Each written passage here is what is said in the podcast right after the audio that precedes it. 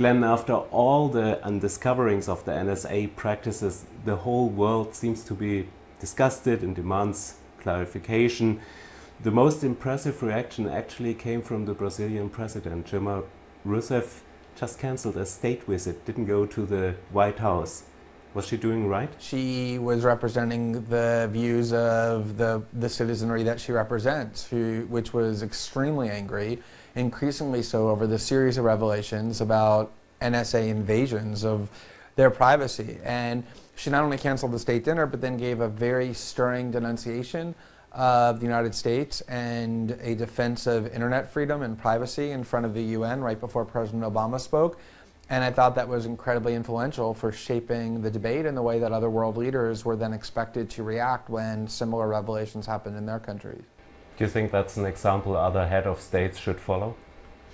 I do. I mean, I think heads of state, though, should be accountable to their citizenry. And if the citizenry of their particular country is content with being spied on by some foreign country over which they have no control, then I think that that ought to shape how leaders react. But I don't think very many populations around the world are thinking that way. I think people around the world are, are quite indignant um, and worried that uh, privacy is starting to become a myth uh, because of what the United States and its closest allies are doing. And I think world leaders are starting to reflect that anger, and that's what in a democracy they should do. What exactly did the NSA try to find in Brazil? Who was intercepted, and what was the goal? I think the key point is that the United States, since this reporting began, has been running around the world from President Obama on down claiming that this spying is necessary to protect Americans from terrorism and other national security threats. And what Edward Snowden told me in Hong Kong early on was that the vast majority of the spying had nothing to do with national security or terrorism, but was about economic advantage and other forms of power. And that's what these revelations in Brazil have demonstrated. There's been stories about spying on conferences to negotiate economic agreements, the oil giant Petrobras, the Ministry of Mines and Energy. Um, and this is clearly all about economic and industrial competitive advantage and nothing to do with national security on top of the bulk spying that the United States is doing on Brazilians generally, clearly having nothing to do with terrorism at all. Is the spying here in Brazil still continuing? It's hard to say. Um, I, I, don't have access to the documents um, post sort of March or April of, of 2013. Um, but I think the United States government has made very clear that it's not going to stop doing what it's doing until it's basically compelled to do so. And I don't know anything yet that has compelled them to stop. Now, at this uh, very moment, there's a big fuss, a huge excitement in Germany because obviously the mobile phone of Chancellor Angela Merkel was um, intercepted. And um, what do you know about it? Well, I think there are two interesting aspects to this. Um, number one is that there have been very serious revelations about spying in Germany by the NSA for several months now. The first was in Der Spiegel, I think, 10 weeks ago, maybe three months ago under the title Invasion of Germany that talked about how millions and millions of Germans were having their private communications invaded and collected by the NSA, and yet the German government, including Prime Minister Merkel, seemed not very interested in that. It was only once she learned that she was included in the spying that was being done did she seem to start taking it very seriously. And I think Germans ought to ask why that is. Why did it take a story about her being spied on for her to really care as opposed to the spying on ordinary citizens generally?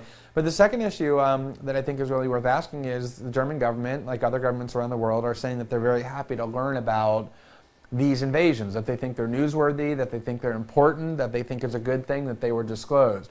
And yet the person who enabled us to learn all of that um, Edward Snowden is currently in Russia because he can't return to the United States because to do so would mean that he's in li- he would be faced with life in prison. He's being persecuted for having brought the world this transparency. And so I think it's a question for these European governments, if including the Germans, if you are so grateful and happy to learn of these revelations as you should be, why are you not protecting the political rights of the person who came forward to make you aware of them, Edward Snowden? Why are you allowing him to remain in Russia and for the United States to continue to threaten him with prosecution and imprisonment for decades, if not life?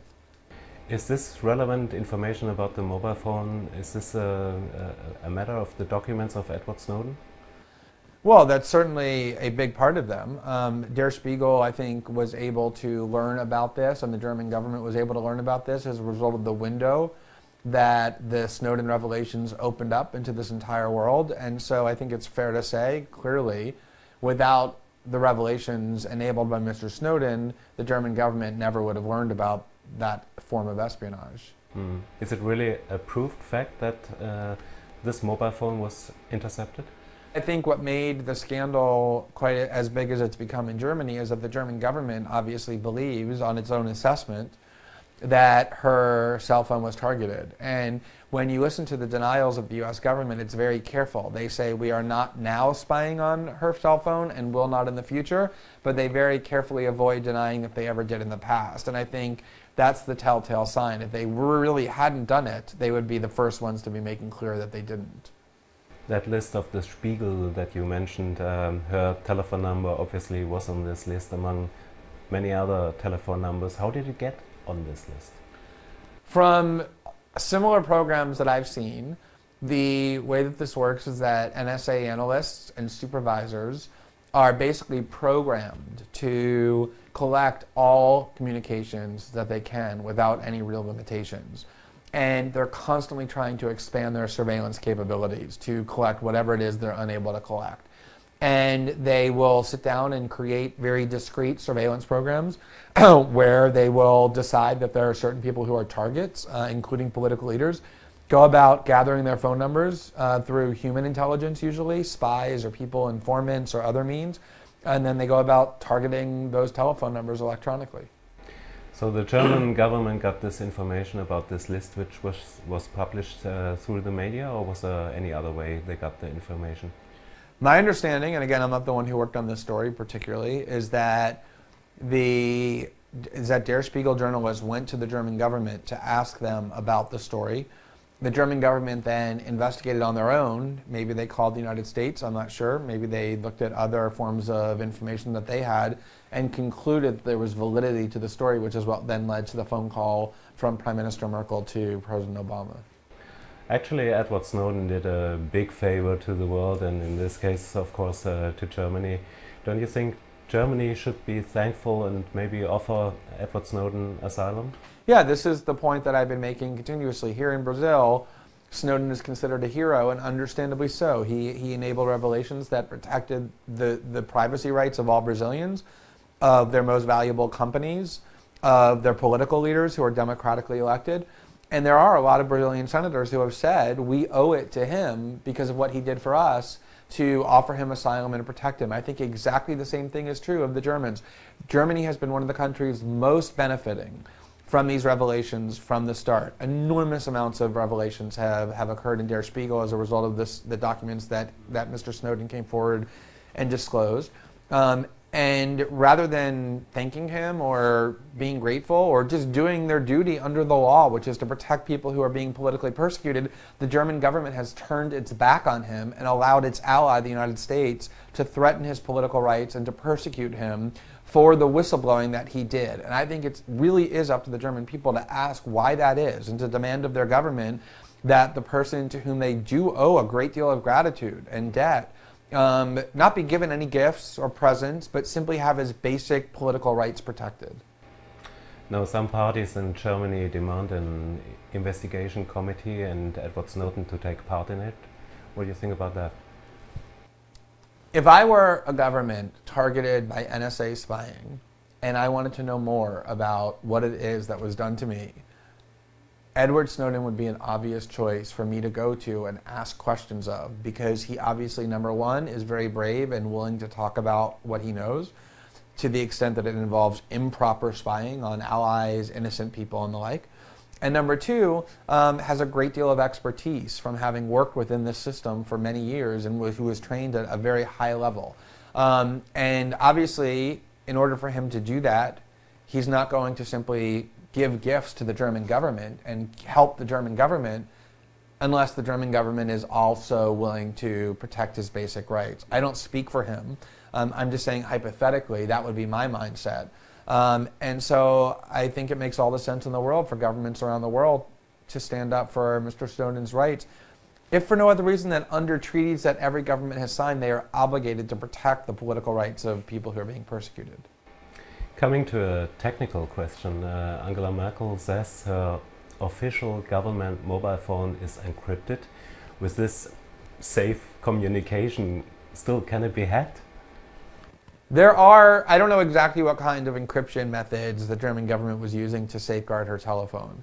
There are very sophisticated methods of encryption that the NSA is incapable of invading, at least without taking many years to do it, when it comes to things like uh, sending emails and chatting online and protecting documents.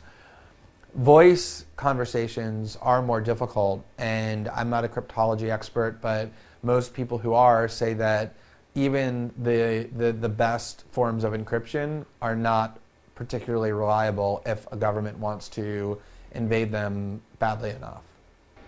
Probably the undiscoverings will be going on in the next weeks. Uh, what do you expect uh, for Germany coming up uh, and also for the general situation?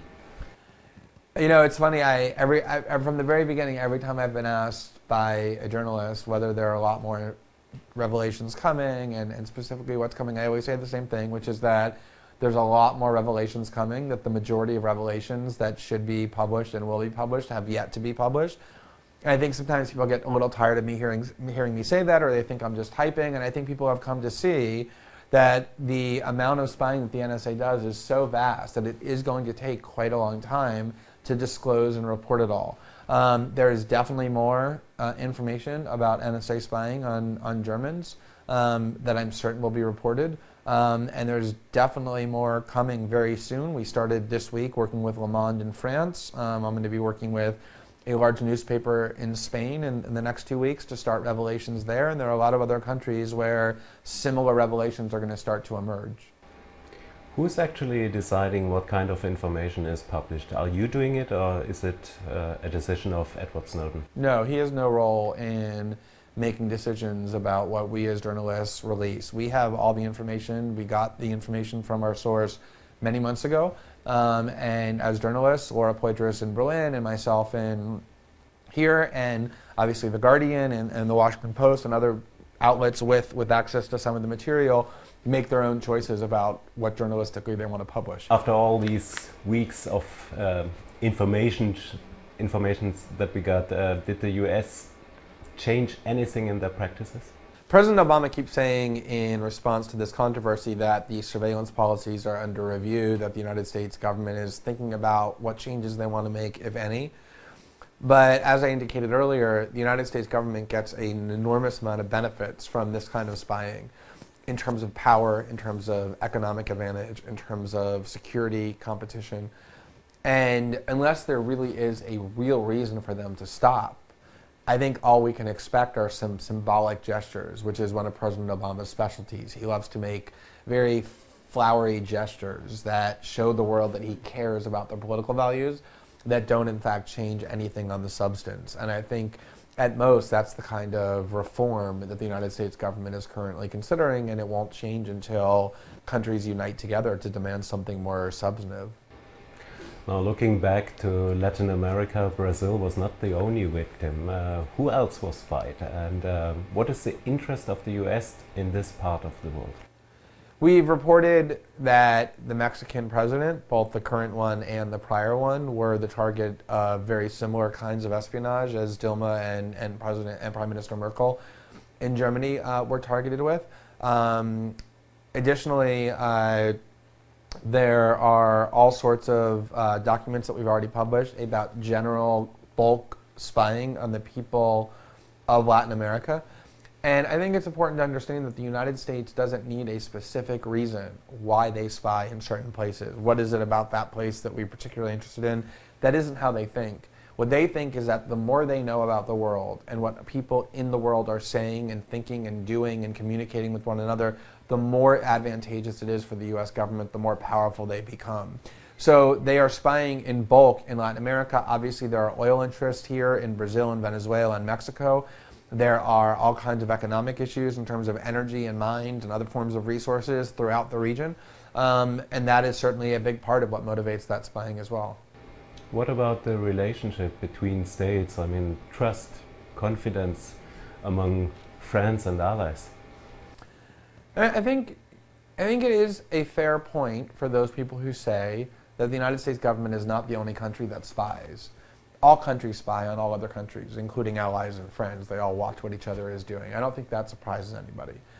What I think is surprising is the scope of the spying, the just the limitlessness of it, how brazen it has become.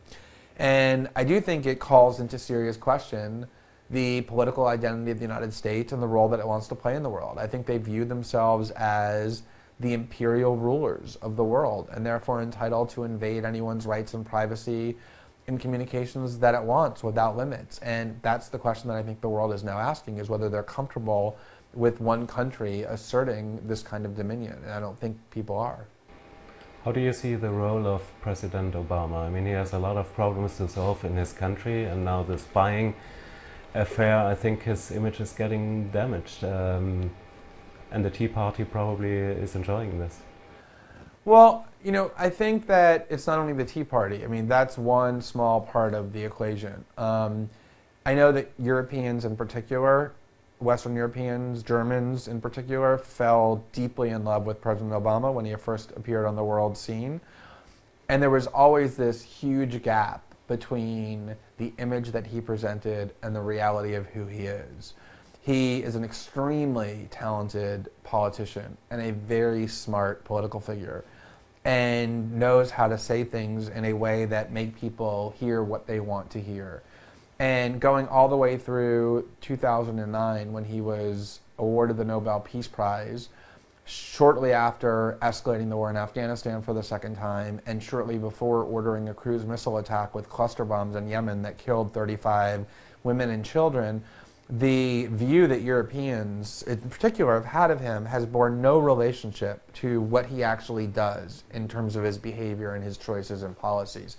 And I think one of the biggest, most enduring impacts of this NSA story has been that it's opening people's eyes to the fact that far from challenging the policies of President Bush in these areas, he has embraced them and continued them and in many ways strengthened them. And I think people are starting to realize that now more than they ever did before. Glenn, thank you very much. Thank you, appreciate it.